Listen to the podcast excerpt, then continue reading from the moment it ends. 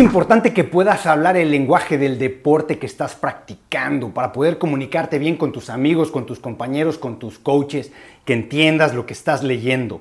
En temas de running no hablamos de velocidad en kilómetros por hora, en millas por hora. Hablamos en términos de paso y esto se refiere a los minutos que tardas en recorrer un kilómetro. Y por eso decimos cuánto es tu paso en minutos por kilómetro.